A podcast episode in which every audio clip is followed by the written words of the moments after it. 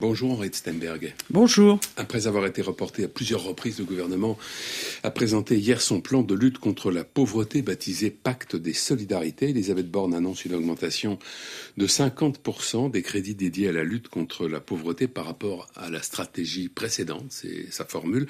Est-ce que c'est à la hauteur de ce que vous attendiez?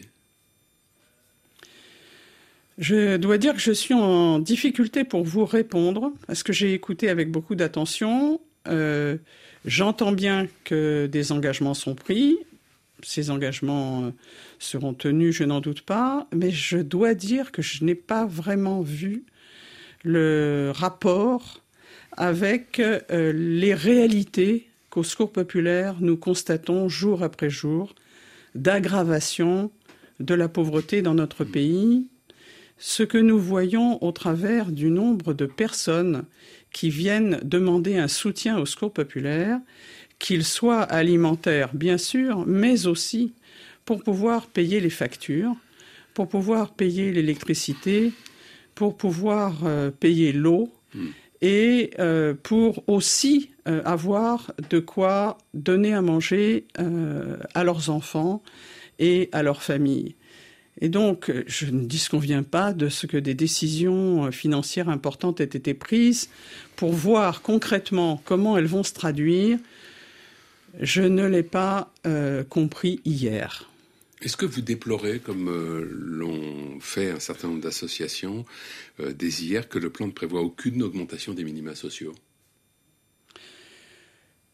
Notre préoccupation porte pas seulement sur les minima sociaux il y a une, question, il y a une réflexion à conduire. Est-ce que l'objectif, c'est de se focaliser sur les minima sociaux ou c'est de faire en sorte que les personnes disposent des moyens leur permettant de vivre et pas simplement de survivre en essayant de trouver des dispositifs qui le leur permettent? C'est important qu'il y ait des minima. Bien sûr que c'est important. Mais ça ne se limite pas euh, à cela la situation de la pauvreté. Et la pauvreté dans notre, dans notre pays, nous avons le sentiment qu'elle devient rampante, qu'elle touche des catégories qui jusque-là n'étaient pas touchées. Et cela concerne les personnes âgées, cela concerne les jeunes couples dans lesquels les deux travaillent, mais ils n'ont pas la possibilité d'avoir l'un et l'autre un travail à temps complet. Et de ce fait, avec deux personnes qui travaillent à des horaires invraisemblables, c'est très compliqué aussi de s'occuper des enfants. Il nous semble que les questions réelles des vies des personnes euh, ne sont pas prises en compte à la mesure des difficultés. et nous, on les rencontre au Secours populaire. on évoquera dans un instant quelques chiffres qui sont issus de, du baromètre euh, annuel qu'a publié le Secours populaire il y a, il y a quelques jours, c'était au début du mois. Euh, mais, mais, revenons un instant sur ce qu'a annoncé euh, la Première ministre hier. Elle se dit convaincue que c'est, je la cite, hein, que c'est le travail qui permet de sortir de la pauvreté et elle annonce dans cet esprit la création d'une prime de reprise d'activité euh, pour 2025. Est-ce que vous savez de quoi il pourrait s'agir? Est-ce que vous avez des précisions sur ce sujet? Je ne dispose pas de précisions autres que ce qui a été euh, annoncé ou énoncé par la Première ministre. Pour ce qui concerne le secours populaire, la, la vie normale suppose que toute personne qui peut travailler puisse travailler en ayant une rémunération et pas simplement une bribe de rémunération ou un bout de rémunération complété par des dispositifs divers et variés qui font que personne n'identifie plus qu'est-ce qui est du salaire qui correspond au travail.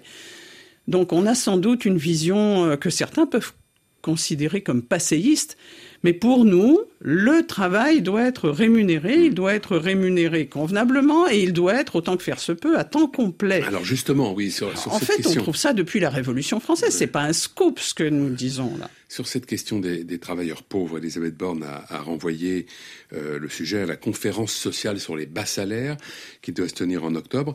Euh, précisément, les bas salaires, voire les très bas salaires parfois, ou euh, les temps partiels contraints. Est-ce que ce ne sont pas aujourd'hui des questions au fond majeures, mais qui sont toujours plus ou moins occultées? En tout cas, cette réalité-là est un fléau Et donc, à cet égard, le fait de ne pas partir de l'hypothèse que les personnes qui sont en âge et en capacité de travailler puissent travailler avec une rémunération qui correspond à leur qualification, nous n'arrivons pas à penser que c'est une question du passé. C'est une question du présent et ce présent est, euh, a, des conséquences sur les familles, sur les enfants, mm. sur les petits-enfants. Et il serait souhaitable que ces aspects-là soient pris en compte et non morcelés. Euh, dans le baromètre dont je parlais, donc baromètre annuel du secours populaire que vous avez publié au début du mois, euh, on apprend que 18% des Français vivent à découvert. C'est 3 points de plus qu'en 2022. C'est une augmentation assez considérable en, pourcentage. Euh, est-ce que c'est en grande partie l'inflation qui est responsable de cela? Alors, est-ce que c'est l'inflation? Je, ne suis pas sûr que nous soyons capables de dire hmm. c'est l'inflation mais c'est un ensemble d'éléments qui font que les personnes se saignent au cas de veine pour essayer d'honorer leurs factures et autant que faire se peut donner à manger à leurs enfants. Et l'ensemble de ces éléments-là, les augmentations à tout point de vue. Alors, est-ce que c'est l'inflation? Ou est-ce que l'inflation a bon dos? Je ne sais pas. Mais la réalité, c'est celle-là. Et nous avons, par exemple, en ce qui concerne le secours populaire, même parmi nos animateurs collecteurs, c'est-à-dire ceux qui sont euh, des personnes actives pour aider à faire que la solidarité puisse se déployer, sont elles-mêmes euh, face à ce type de questions, notamment à cause de l'augmentation des coûts de l'énergie, de mmh. l'augmentation du coût du fuel.